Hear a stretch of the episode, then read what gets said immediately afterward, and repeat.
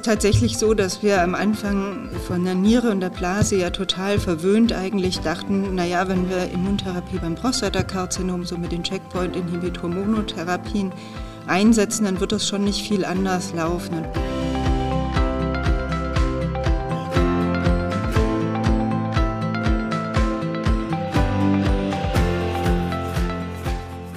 Mein Weltbild hat sich gerade so ein bisschen geändert, was die Immuntherapie des Prostatakarzinoms angeht. Ich hatte bisher immer geglaubt und damit auch ein bisschen recht gehabt, dass das einfach nicht funktioniert beim Prostatakarzinom.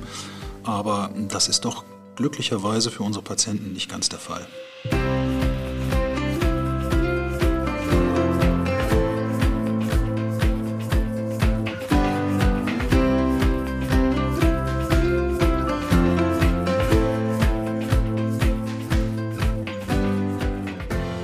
Liebe Zuhörerinnen und Zuhörer, ich begrüße Sie erneut zum Podcast der Martini Klinik. Und wir haben uns heute ein ganz spannendes Thema ausgedacht und überlegt, die Immuntherapie des Prostatakarzinoms. Und ich äh, begrüße hier Frau Professor Gunhild von Amtsberg. Äh, liebe Gunhild, hallo. Hallo kommst, Markus. kommst gerade aus der Sprechstunde. Freitags Ja. ist deine Sprechstunde, Prostatakarzinom-Sprechstunde. Ähm, ja, viele von, von den Zuhörern kennen dich aus den Leitlinien, von vielen, vielen Vorträgen, von den Kongressen. Du giltst als äh, ausgewiesene Expertin in der Onkologie und speziell eben in der Uro-Onkologie und nochmal ganz speziell beim Prostatakarzinom. Ähm, du bist jetzt seit gut zwei Jahren bei uns, in Anführungsstrichen. Du bist ja schon lange im UKE. Ähm, vielleicht beschreibst du als erstes mal deine Position, die du hier hast. Die Stelle, die ich jetzt vor zwei Jahren antreten durfte, ist eine sogenannte Brückenprofessur. Das heißt, die Aufgabe dieser Professur ist es, eigentlich eine Brücke zu schlagen zwischen der klassischen internistischen Onkologie und der Urologie und hier eben speziell äh, der Therapie des fortgeschrittenen Prostatakarzinoms. Und durch diese Schaffung der Professur ist es tatsächlich möglich geworden, dass ich mich ganz schwerpunktmäßig auf die Uro-Onkologie stütze und konzentriere und hier vor allem auch mit den ja, neuen innovativen Therapiekonzepten und den Patienten, die vielleicht im Behandlungsalltag etwas komplexer verlaufen, konzentriere. Und das bietet mir die Möglichkeit, eben mit Ihnen, mit euch hier Strukturen zu schaffen, wie wir unsere Patienten im Alltag noch besser versorgen können, vielleicht auch gerade was Nebenwirkungen oder Begleiterkrankungen angeht, aber natürlich auch Optionen zu eröffnen, ihnen neue, bislang noch nicht zugelassene Behandlungskonzepte anzubieten. Und das Ganze versuchen wir dann noch parallel in translationalen und grundlagenwissenschaftlichen Projekten mit zu untermauern und hier eben weitere neue Behandlungskonzepte zu schaffen. Ja, vielen Dank. Ähm, Das, äh, also wir sind auch total glücklich natürlich, dass du bei uns bist und haben schon so viel gelernt und genießen die Falldiskussion mit dir. Vielleicht einmal ganz kurz, wie ist so deine Woche? Du bist dann ja bei uns in der Martini-Klinik hier und machst deine Sprechstunde, du bist aber auch bei den Kollegen drüben in der Onkologie, hast da auch noch den Kontakt. Sag mal ganz kurz, wie deine Woche so aussieht. Also tatsächlich bin ich im Moment so gedrittelt, wenn man das so sagen darf. Ich mache so etwa ein Drittel ähm, klinische Studien und Grundlagenwissenschaft, ein Drittel mache ich schwerpunktmäßig Prostatakarzinom in der Martini-Klinik und ein Drittel mache ich die restliche Uro-Onkologie, so man das so bezeichnen möchte, mit Nierenzell- und Urothelkarzinom dann natürlich auch ähm, mit klinischen Studien.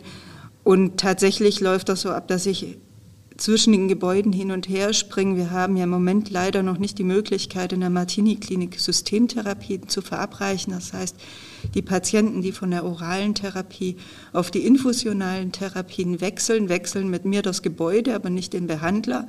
Und wir freuen uns natürlich alle wahnsinnig drauf und ich natürlich ganz besonders, wenn die neue Martini-Klinik, und sie wächst ja von Tag zu Tag, endlich stehen wird und die onkologische Behandlung dann gänzlich in der Martini-Klinik ablaufen kann, sodass wir da eben auch unsere infusionalen Therapien und die Studienbehandlungen alle durchführen können.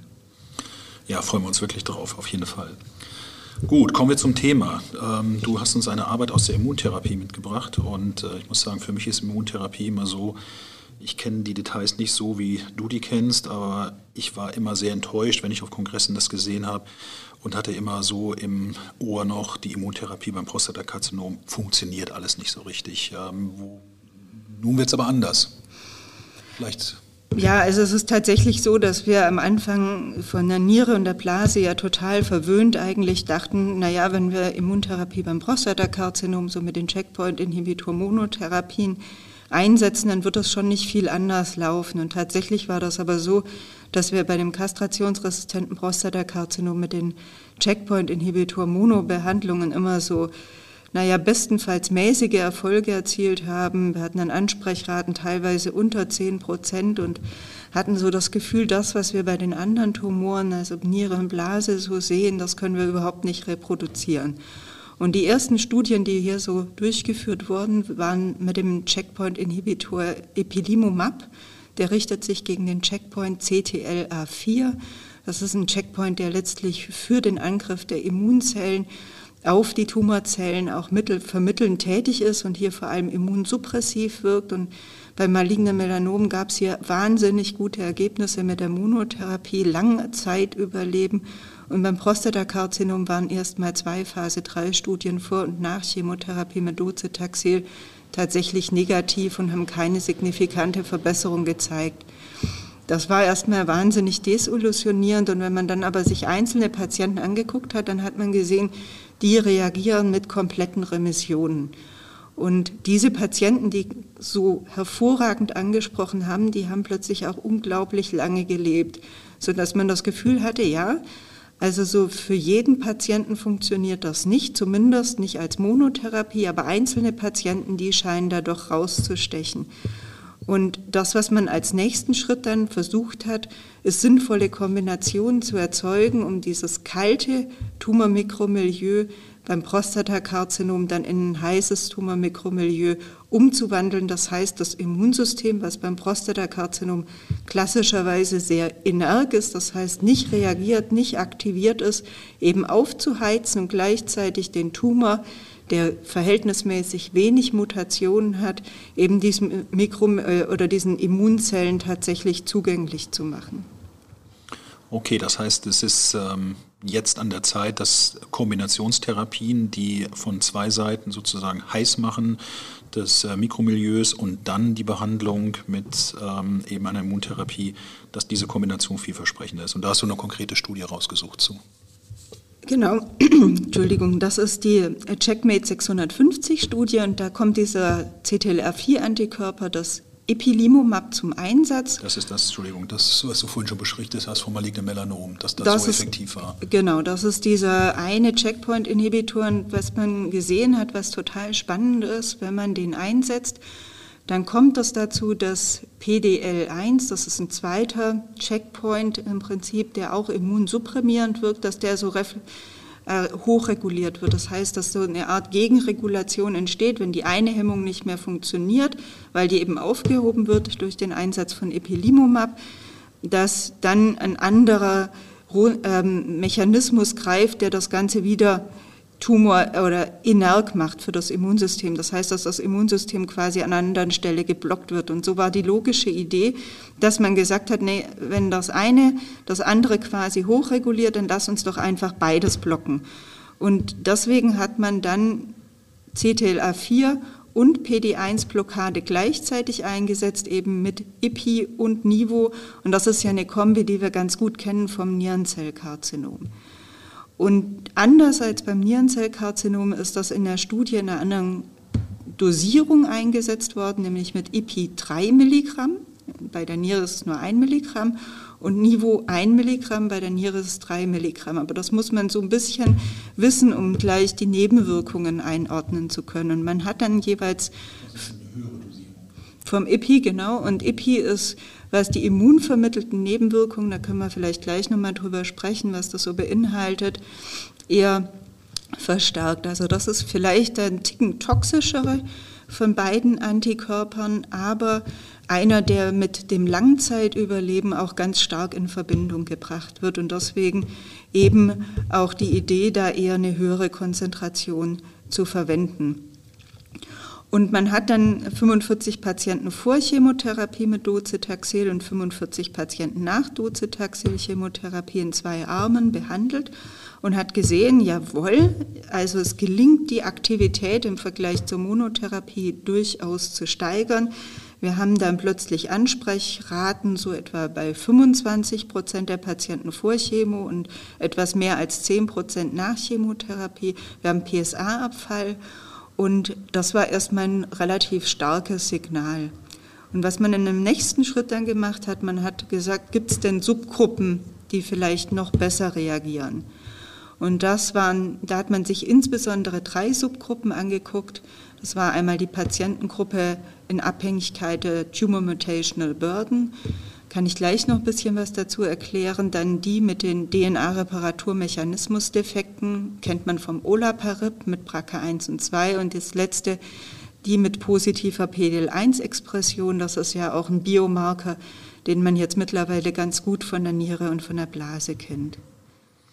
Okay, das fand ich sehr spannend, muss ich sagen. Also was mich auch so ein bisschen gewundert hat, ist ähm, die Tumormutationslast. Je höher die ist, desto besser war das Ansprechen. Das sage ich richtig. Das habe ich so richtig auf den Punkt gebracht. Das ist genau richtig, genau. Und das ist auch total logisch weil ja die Tumormutationslast, also mit jeder Mutation, so kann man das sich vielleicht etwas vereinfacht vorstellen, jede Mutation kann dazu führen, dass der Tumor ein sogenanntes Neoantigen ausbildet. Das heißt, er hat an der Oberfläche ein Eiweiß, das vorher so in der Form nicht vorhanden war. Und das ist völlig klar, wenn das Immunsystem ein Fremdeiweiß plötzlich vorfindet, dass es das viel eher angreifen wird als eine Zelle, die den ganz normalen Oberflächencharakter einer sonstigen Körperzelle tragen würde. Das heißt, desto mehr Tumormutationslast, desto mehr Neoantigene, desto einfacher die Krebszelle vom Immun, kann die Krebszelle vom Immunsystem erkannt werden.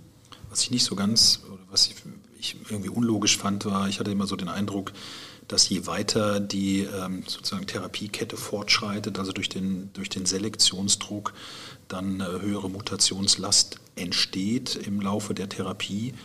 Äh, wie es dann zum Beispiel hier auch der Fall war, dass man je mehr Mutationen, desto besser die Effektivität. Auf der einen Seite, auf der anderen Seite waren dann aber die, die vor der Chemotherapie waren, ähm, sprachen dann doch besser an als nach der Chemotherapie. Es ist dann sozusagen komplett unabhängig davon, ähm, von der Mutationslast, ähm, wenn eine Chemotherapie vorher gelaufen ist. Das habe ich nicht so ganz begriffen, weil ich dachte immer, die wäre dann höher nach der Chemotherapie. Also von der Logik ist das natürlich total richtig. Die Chemotherapie an selbst mit Docetaxel induziert nicht so viele Mutationen, sondern das wird der Tumor, der quasi entartet und wir befinden ja, uns ja immer noch in einer sehr frühen Therapiephase. Das heißt, das ist ein Tumor, der ist entweder vor oder erst nach der ersten Chemotherapielinie. Und ich würde davon ausgehen, ich kann das nicht wissenschaftlich untermauern, aber dass hier für die einzelnen Tumoren der Unterschied jetzt gar nicht so groß ist, sondern dass es entsprechend Gendefekte gibt, wie zum Beispiel die DDR-Reparaturmechanismusdefekte, aber auch andere Defekte, wie beispielsweise die Mikrosatelliteninstabilität, die eher diese Neoantigenbildung durch die erhöhte Tumormutationslast vorantreiben. Das heißt, das wird im Prinzip eine andere Untergruppe sein. Es gibt aber durchaus die Theorien, und jetzt wir, gehen wir natürlich sehr in die Tiefe, wenn die Tumore sich quasi fortentwickeln in diese aggressiven Verläufe, dass die entsprechend, und das untermauert deine Theorie, dieser Immuntherapie dann doch wieder besser zugänglich sind. Aber die haben natürlich sehr viel mehr Wumms dahinter. Und was wir wissen ist, dass diese Studie hier vor allem bei den Patienten in frühen Stadien geklappt hat, die auch noch keine und, oder nur geringe Symptome aufgewiesen haben. Das ist so ein bisschen ein Wesen der Immuntherapie, weil die einfach eine Zeit lang braucht, bis sie wirkt. Man muss sich das so vorstellen, dass die Immunzellen natürlich erstmal Zeit brauchen, um ihre Effektivität zu entfalten. Und wenn wir uns sehr weit hinten befinden in der Erkrankung, ist die Tumorlast einfach extrem groß. Und dann kann unter Umständen diese Zeit, bis die Wirkung sich so voll entfaltet, auch schon für den Patienten zu lang sein. Das heißt, das ist immer so ein bisschen Abwägen und deswegen kombinieren wir ja mittlerweile auch in den Studien mit Chemotherapie selbst, um da eine gewisse ähm, diese Zeit zu verkürzen, bis die Therapieeffektivität voll erreicht ist.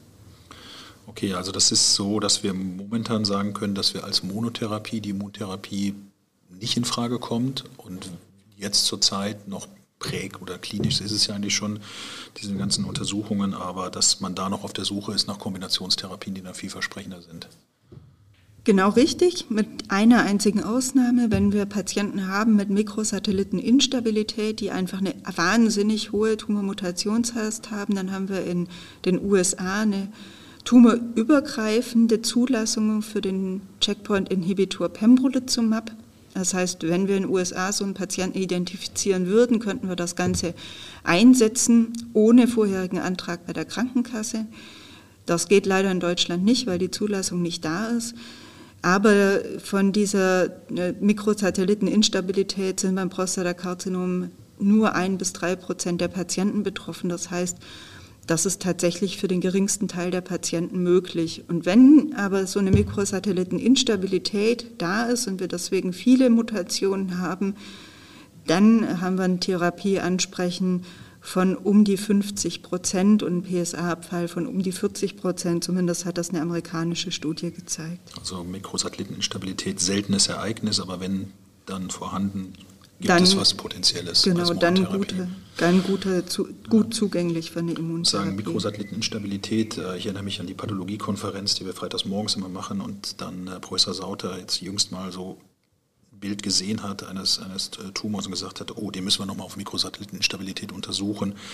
Wo ich dann gefragt habe, wie kommst du denn jetzt darauf, dass du das bei diesem und dem Gleason 5 plus 4, den wir vorhin gesehen haben, hast du das nicht gesagt? Und dann sagte er mir, das ist die lymphogene Infiltration oder lymphozytäre Infiltration, die er dort gesehen hat, wobei ich das sehr subjektiv fand, sozusagen, wie er das entschieden hatte und dachte, hm, habe ich ihn gefragt, wie wäre es denn, wenn du heute nicht hier gesessen hättest, hätte das dein Kollege auch so gesagt. Und da war tatsächlich eine Mikrosatelliteninstabilität dann gesehen worden, was wir auch dann in den Arztbrief reingeschrieben haben für das, was noch so kommen mag für den Patienten. Das war ja ein Prostatektomiepräparat. Mhm. Ähm, wie, wie objektiv kann sowas da festgestellt werden? Weißt du das? Also histopathologisch ehrlicherweise würde ich sagen, gibt es wenige, die so einen scharfen Blick haben, ohne jetzt... Ähm, dem anderen, was ihr können absprechen zu wollen, das ist, glaube ich, schon eine besondere Begabung. Aber wir haben also eine erhöhte lymphozytäre Infiltration kann sicher ein Hinweis dafür sein. Ich glaube, was wir wirklich brauchen und worum wir uns ja auch im Moment hier sehr bemühen, ist eine breitere molekularpathologische Testung eben über die DNA-Reparaturmechanismusdefekte BRCA1 und 2 raus. Und das kann eben mit diesen großen molekularpathologischen Panels wunderbar bestimmt werden und sehr zuverlässig bestimmt werden, auch auf einem anderen Niveau. Und genau das hat ja auch unser Patient dann zur Bestätigung bekommen. Ähm, aber äh, das verlangt natürlich auch, dass diese entsprechenden Kosten gedeckt werden. Und da sind wir im Moment sehr dabei, ähm, uns dafür zu engagieren, dass wir das den Patienten möglichst häufig anbieten können. Aber es funktioniert aktuell für ein breiteres Panel eben nur über Antrag bei der Krankenkasse. Also das ist ja schon wieder ein ganz sozusagen neues Thema, was wir ja fast äh, diskutieren. Grundsätzlich die Indikation zu genetischen Testungen. Je nachdem, welche Leitlinie man reinschaut, gibt es Leitlinien, die sagen, jedes Hochrisikokarzinom sollte getestet werden.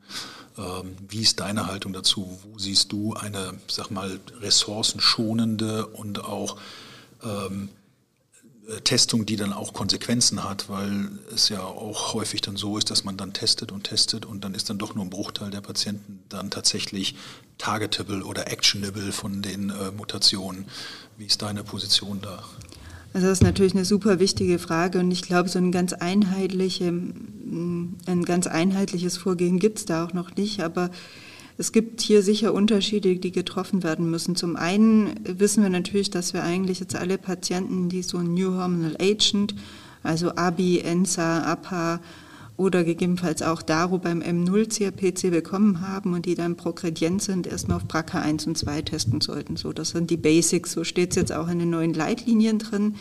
Und das kann man auch aus dem Primarius machen. Wir wissen, die werden konserviert, diese Veränderungen und da muss man nicht nochmal eine neue Probe nehmen, sofern die ursprüngliche Gewebeprobe äh, jünger ist als zehn Jahre, weil danach ist einfach das Gewebe schwer verwertbar.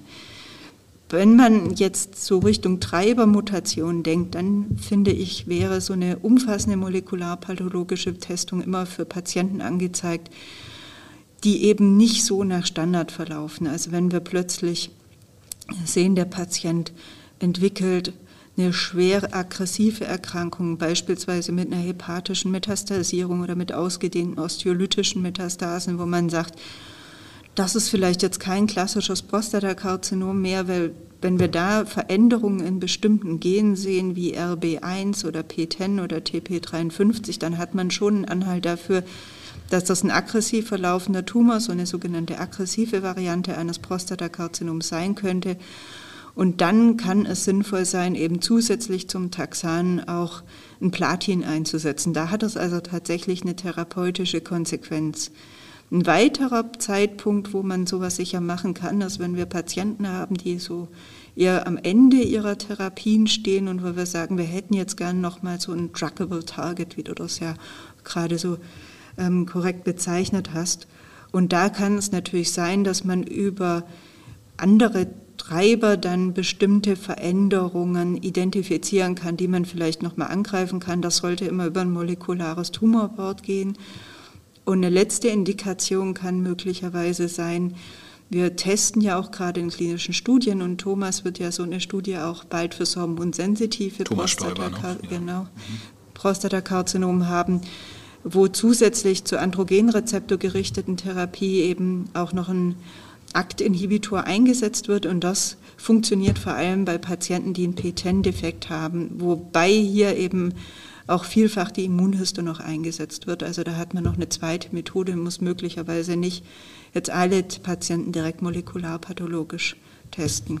Also es wird immer facettenreicher. Sag noch mal ganz kurz was zum Aktinhibitor, den du gerade angesprochen hast. Genau, da gab es ja Daten letztes Jahr, da wurde ähm, der Aktinhibitor gemeinsam mit Abiraterol getestet und man hat gesehen, die Patienten haben besseres progressionsfreies Überleben, wenn sie so einen Protein-Defekt haben und das war nochmal deutlich deutlicher ausgeprägt, wenn dieser P10-Defekt eben nicht nur auf immunhistochemischer Ebene, sondern auch quasi eine Stufe genauer auf NGS-Panel ähm, beruhend dann diagnostiziert wurde.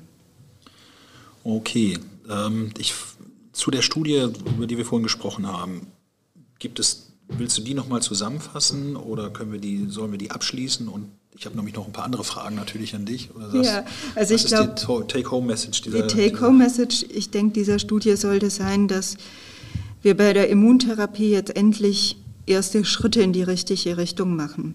Und was man in der Studie sicher positiv hervorheben sollte, ist, dass es sowohl nach als auch vor Chemotherapie zwei Patienten mit einer kompletten Remission gegeben hat, also mit so einem positiven Langzeiteffekt wahrscheinlich und dass es gelungen ist, eben über Tumor Mutational Burden, DNA-Reparaturmechanismus, Defekte und PDL1-Expression schon so erste Hinweise auf sinnvolle Biomarker zu gewinnen. Und die Studie hat jetzt eine Expansion Phase, da werden nochmal weitere Patienten randomisiert, auch in anderen Dosierungen wegen der Tox. Und da wird man dann sicher sehen, wie, wie breit man das einsetzen kann. Das wären, glaube ich, so die wichtigsten Punkte jetzt aus der Checkmate 650. Und äh, den anderen Punkt, den hast du ja gerade noch genannt. Äh, du hast ja auch schon erklärt, dass eine andere Dosierung, als es beim Nierentumor der Fall war, angewandt wurde. Und äh, Kehrseite des Ganzen war, steht ja auch dann drin, dass eben therapieassoziierte Nebenwirkungen bis fast zur Hälfte der Patienten ähm, dass schwerwiegende Nebenwirkungen aufgetreten sind. Vier Patienten von diesen dann ähm, ja, 90 Patienten, die da behandelt wurden, ähm, sind verstorben, therapiebedingt und bei jedem dritten wurde die Therapie aufgrund von Toxizitäten abgebrochen. Was sind denn die Mechanismen, außer jetzt Änderung der Dosierung? Ähm, gibt es da noch weitere Mechanismen, die Toxizität, die ja doch, ähm, muss ich sagen, beeindruckend auch ist, ähm, abzumildern? Die Änderung der Dosierung ist schon sinnvoll und wir wissen ja, dass diese, also 50 Prozent Grad 3, 4 ist jetzt nicht was, was wir jetzt gar nicht kennen von dieser Kombination, nicht? Das ist ja auch 46 Prozent waren es beim Nierenzellkarzinom, also das ist schon ein Range, womit wir umgehen können. Und man darf ja nicht vergessen, dass die Patienten schon schwer krank sind. Wir sind halt von den ARTAS so ein bisschen verwöhnt, was das Nebenwirkungsprofil angeht. Ich glaube, was wir halt in diesen Studien lernen und jetzt auch im Alltag immer besser verstehen, ist, wann wir diese immunvermittelten Nebenwirkungen, genau darum dreht sich ja, dass das Immunsystem überschießend aktiviert wird und dann eben Autoimmunerkrankungen oder vergleichbare äh, Symptome auftreten, dass wir da frühzeitig eben mit Steroiden reingehen müssen, um die gar nicht so richtig hochkochen zu lassen, um das mal so salopp zu sagen. Und ich denke, hier wissen wir schon, dass diese EPI-1 Niveau 3 Dosierung besser verträglich sein wird. Man muss halt sehen, ob das von der Effektivität her dann ähnlich vielversprechend ist. Und ich glaube, da gilt es, die Patienten eben zu schulen und frühzeitig dann die eben auch einer letztlich dann entgegenwirkenden immunsuppressiven Behandlung zuzuführen. Und dann wird man das in den Griff kriegen, wir haben das ja auch bei der Niere und bei der Blase geschafft. Okay, damit denke ich ja, haben wir diese Studie intensiv besprochen. Es gibt noch so ein paar andere Themen, jetzt wo wir die schon mal hier haben, die wir, die wir gerne besprechen wollen. Also zum einen Biomarker äh, war ein Punkt in diesen ganzen neuen Therapieoptionen und dem Wechseln der, der Medikamente. Welche Biomarker, zirkulierende Tumorzellen und dergleichen, wo, wo siehst du neben dem klassischen LDH- und PSA-Verlauf äh, wichtige neue Entwicklungen? Also da sind wir ja intensiv dran. Tobias Maurer macht ganz viel äh, mit zirkulierenden Tumorzellen und auch tumorzellfreier DNA. Mit Professor ähm, Pantel hier aus dem Genau, mit, äh, genau. mit dem Klaus Pantel zusammen bei uns. Und da sind wir auch beim fortgeschrittenen Prostatakarzinom ganz intensiv damit beschäftigt, eben diese aggressiven Varianten besser detektieren zu können. Einen weiteren, wenn man ihn denn als Biomarker bezeichnen möchte, ist sicher das PSMA, das wir ja jetzt beim PSMA PET-CT, aber auch bei der Radio Guided Surgery immer mehr nutzen. Äh, wir haben sicher die Transdifferenzierungsmarker, die wir eben aus dem Blut mit abnehmen können. Also da ist eine Menge im Moment am Kochen, äh, die RNAs. Das, da ist es einfach wichtig, letztlich die Patienten besser zu screenen, um noch individueller entscheiden zu können. Nun gibt es ja auch ganz neue Ansätze auch. Ähm, ich sage mal so Stichworte wie KT und Bytes. Da hast du uns jetzt jüngst mal in einem äh, Journal Club äh, ja, neue, die Studien, die jetzt zurzeit auch im UKE gelaufen bzw. geplant sind, vorgestellt. Ähm, kannst du darüber nochmal ein bisschen das Ganze zusammenfassen für die Zuhörer? Gerne. Also bei diesen Biom oder bei diesen Immuntherapien handelt es sich jetzt eher um zielgerichtete Immuntherapien und da geht es tatsächlich darum, eben Tumorzellen, die diese Oberflächenstrukturen, das erkläre ich gleich nochmal, welche das sind, ähm, tragen, zielgerichtet mit einer Immuntherapie anzugreifen. BITE steht dabei für einen bispezifischen T-Zell-Engager. Was heißt das? Dabei handelt es sich um Antikörper, der zwei Bindungsstellen besitzt. Wir kennen ja alle Antikörper noch aus der Biologie, aus dem Medizinstudium und wissen, ja klar, wir haben da einmal diese, dieses hintere Teil, das eben eher so für die T-Zellaktivierung mit fungiert und vorne wird einfach dann ähm, das Oberflächenantigen der Zielzelle mit gebunden und dadurch wird das ganze Immunsystem eben aktiviert. Bei den Bytes ist es so, dass das synthetisch verändert worden ist. Das heißt, wir haben quasi eines dieser beiden Ärmchen, der gegen das CD3 bindet auf der Immunzelle und dadurch die Immunzelle vereinfacht dargestellt jetzt am Tumor mit, dem zweiten, mit der zweiten Bindungsstelle fixiert. Und diese zweite Bindungsstelle, die kann entitätenspezifisch variieren. Und beim Prostatakarzinom ist das natürlich was, was man kennt mit dem PSMA einmal, aber auch noch ein weiteres Antigen, das ist das PSCA, das Prostate Specific äh, Stem Cell Antigen. Und wenn dann diese Antikörper sowohl an die ähm, Zielzelle, also an die Krebszelle bindet, als auch an die T-Zelle, dann kann die T-Zelle quasi gar nicht anders, als jetzt die Prostatakrebszelle abzutöten. Und dieser Mechanismus wird so lange aufrechterhalten mit der Bindung, bis denn die Tumorzelle tot ist, dann wird das Konstrukt freigesetzt und das geht quasi auf die nächste Tumorzelle und auf die nächste Immunzelle über und dadurch wird so eine richtig tödliche Kaskade aktiviert und man hofft, dass das beim Prostatakrebs eben ähnlich gut funktioniert wie bei Lymphdrüsenkrebs beispielsweise und dadurch ähnliches Langzeitüberleben erreicht werden kann. Das ist jetzt alles Byte. Das genau. ist Byte. Ähm, wenn du berichtest, nur ganz kurz, dass ich da einhake, ja. ähm, dass die dann spezifisch an PSMA binden und dann dort sozusagen weiter ihr Unheil treiben, bis die, oder was gesagt, das, ihr ihr gutes Werk tun, bis die Tumorzelle tot ist, sich dann die nächste schnappen, die PSMA exprimiert.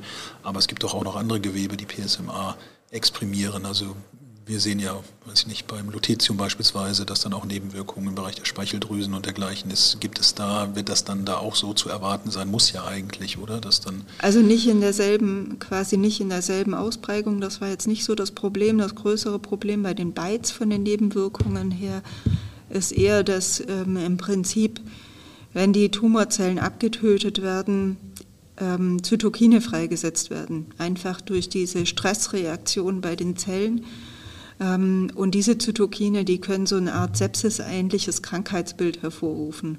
Das ist das sogenannte Zytokin-Release-Syndrom. Und das ist tatsächlich was Herausforderndes, weil die Patienten können hypoton werden, die können sauerstoffbedürftig werden und die können im, im äußersten Fall auch eine Herz-Kreislauf-Unterstützung in Form von ähm, Adrenalin, Noradrenalin brauchen mit einer entsprechenden Überwachung auf Intensivstationen. Und das Hauptzytokin, das da so freigesetzt wird, ist das Interleukin 6, auch jetzt schon wieder relativ speziell, aber ich wollte es in dem Zusammenhang einmal nennen, weil wir hier mittlerweile gut funktionierende Antikörper haben. Also wir haben, können quasi ein Gegengift geben, das das Tocilizumab, das dann dieses freigesetzte Interleukin 6 abfängt und damit dieser sehr schweren, unter Umständen auch lebensbedrohlichen Nebenwirkung sehr effektiv entgegenwirken kann. Das heißt, ihr habt diese Erfahrung schon mit den Bytes, also ja. ihr setzt das schon beim Prostatakarzinom ein.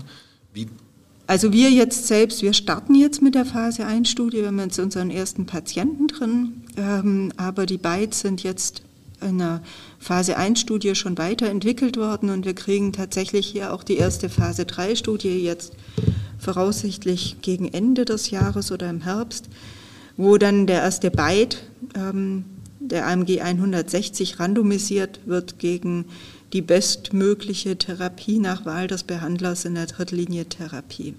Das wird natürlich super spannend. Ähm, letzter Punkt, den ich mit dir besprechen wollte, KT. Berichte mal darüber. Genau, also das ist so ein bisschen ähnlich und doch ganz anders, weil KT heißt eigentlich, dass hier nicht sozusagen Antikörper mit dazugegeben wird, sondern dass eine T-Zelle des Patienten selbst genetisch manipuliert wird, was aber auch gleichzeitig bedeutet, dass man so eine Apharese, das heißt so eine Art Zelldialyse, wenn man das so sagen möchte, patienteneigene Zellen, patienteneigene Lymphozyten erstmal gewinnt und die genetisch manipuliert. Und nachdem die genetisch umgebaut wurden und denen so eine Art Rezeptor eingebaut wurde, und das wird eben vor allem gegen PSMA im Moment gerichtet, ähm, man die Patienten dann dem Patient, äh, die Zellen pardon, dem Patienten dann zurückgibt und dann diese Zellen natürlich als körpereigene Zellen sehr effektiv auch langfristig Tumorzellen zerstören können. Was die Patienten allerdings brauchen, ist so eine Art Konditionierungschemotherapie. Das heißt, bevor die ihre eigenen manipulierten Zellen zurückbekommen, kriegen die eine Chemotherapie, um ein optimales Milieu für diese Zellen zu schaffen, damit die nicht quasi gleich von den eigenen Bruderzellen umgebracht werden. Nicht? Und ähm, das wird sicher eine ganz, ganz spannende Behandlung, weil man hier eben erwarten darf, dass es so richtige Langzeitüberleber auch gibt. Aber auch das ist eine Therapie, die mit dem Zytokin-Release-Syndrom genauso wie die Beitherapie vergesellschaftet ist und deswegen sind die Patienten auch im Schnitt so erstmal drei Wochen stationär.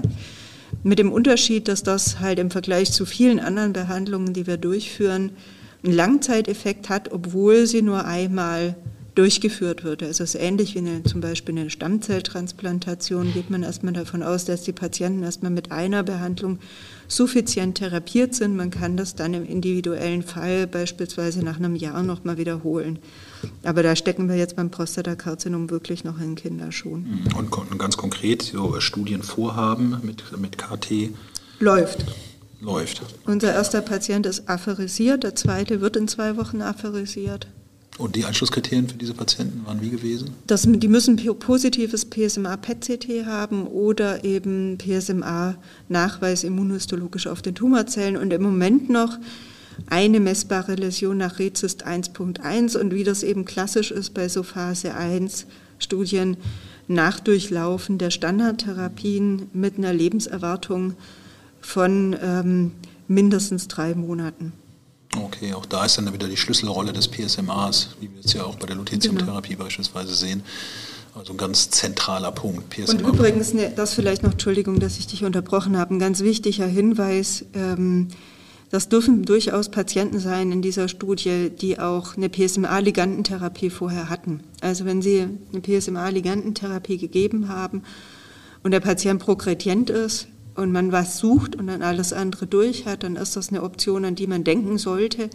Weil die Patienten brauchen schon eine gewisse körperliche Fitness noch, weil das können Sie sich vorstellen bei den Nebenwirkungen.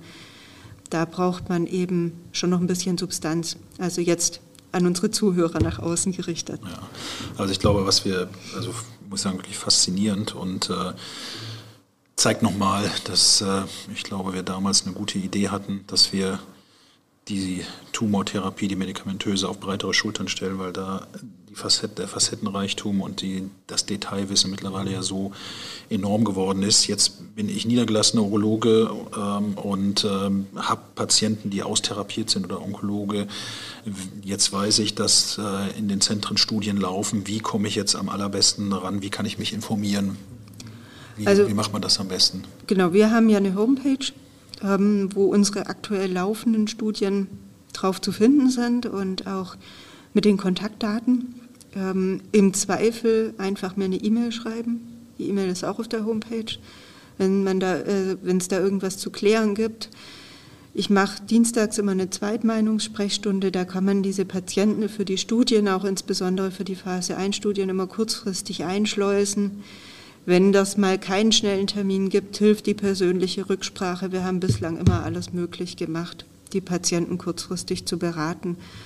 Und das ist, glaube ich, einfach wichtig, da auf uns zuzukommen. Und natürlich gibt es diese Studien auch sonst in anderen deutschen Zentren oder anderen europäischen Zentren. Und da hilft es im Zweifelsfall einfach über den ähm, über clinicaltrials.gov reinzugehen, zu gucken, wo diese Studien durchgeführt werden. Aber wir helfen natürlich selbstverständlich auch bei der Vermittlung. Wir sind ja gut vernetzt mit den anderen Studienzentren und da ist immer immer eine Menge möglich. Ich glaube, wichtig ist einfach nur zum Telefonhörer zu greifen und anzurufen. Ja, ich glaube, das ist ein wichtiger Punkt, nicht, dass man wenn man sich die Homepage anschaut, so es nicht darum geht, dass der Patient dann auch dann in Hamburg behandelt wird, sondern dass wir grundsätzlich natürlich auch, ähm, oder insbesondere du und Thomas und die anderen Kollegen, äh, die sich damit beschäftigen, auch wissen, welche Studien wo in Deutschland laufen, geht natürlich auch über den Arbeitskreis Urologische Onkologie, das ist auch ein guter Ansprechpartner, äh, dass man einfach schaut, dass vielleicht der Patient dann doch einer Studie zugeführt wird, wo man glaubt, das ist eigentlich schon alles austherapiert und wir haben nicht mehr so richtig was und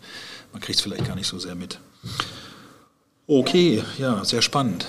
Ich möchte natürlich irgendwie diesen Moment gerne nutzen, um dir, um Ihnen zu danken, weil ich bin total gut angekommen in der Uro-Onkologie und insbesondere bei den Urologen und die, das Eingewöhnen hat so gut geklappt, dass ich, und das sei ein kleines Anekdötchen zum Schluss, beim letzten internistischen Onkologenkongress als Urologin vorgestellt worden bin. Das heißt, aber du konntest drüber lachen, oder? Ja. was, was in deiner Ehre? Also ich habe mich sehr gefreut, weil ich dachte, das, das hat funktioniert.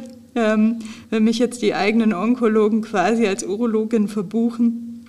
Ähm, und mir macht das super viel Spaß und ähm, ich freue mich sehr. Wir werden auch auf dem DGU, ähm, habe ich gerade die Nachricht erhalten, unsere ersten präklinischen experimentellen Daten als Vortrag vorstellen können. Und ich würde mich total freuen, wenn wir hier den einen oder anderen von Ihnen hätten begeistern können oder begeistern haben können, sich einfach mal bei Interesse an uns zu wenden. Wir haben wirklich gute Sachen am Laufen und ähm, freuen uns immer über Interesse. Ja, vielen Dank. Also ich kann nur sagen, ich möchte dann auch ein Kompliment an dich zurückgeben. Und zwar ähm, schaffst du es, dem, den Urologen, äh, äh, ist immer so gut zu vermitteln, diese komplexen Dinge, dass es auch richtig Spaß macht, dir zuzuhören und auch Spaß macht, dann sich damit zu beschäftigen und das nicht als etwas so Abstraktes äh, zum einen ähm, abzutun. Und das andere, das ist mir auch nochmal ganz persönliches Anliegen, was wirklich immer sehr beeindruckend ist, dass du dich so extrem um die Patienten kümmerst. Ähm, hast ja vorhin gesagt, man einfach nur eine Mail schicken oder zum Hörer greifen. Ich kann nur sagen aus persönlicher Erfahrung, dass das wirklich sehr, sehr gut funktioniert. Also wir sind total glücklich, dass du unser Team so gut ergänzt hast und bereichert hast. So, jetzt habe ich aber auch genug nette Worte und Honig um. Und das ist ganz gut, dass ich mich hier verstecken kann, weil Sie würden jetzt sonst sehen können, wie rot ich angelaufen bin. Das Na gut. Ähm, okay, ja, ich hoffe, dass Sie ähm, an den, an den Mikrofonen sozusagen oder besser gesagt beim Zuhören auch ähm, großes Interesse entwickelt haben dafür und, und diese Faszination mit uns teilen. Ähm, ich hoffe, der Podcast hat Ihnen gefallen und ich freue mich schon auf den nächsten. Vielen Dank und Grüße aus der Martini Klinik.